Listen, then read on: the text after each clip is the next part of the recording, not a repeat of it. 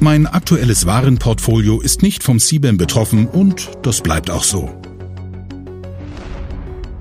Das kann sich schnell ändern. Die derzeit betroffenen Waren sind nur der Anfang.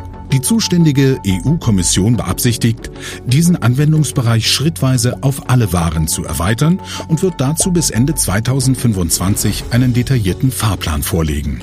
Als nächstes folgen ab 2027 voraussichtlich Kunststoffe und chemische Erzeugnisse. Aber schon heute steht fest, der CBAM kommt grundsätzlich für alle Importe.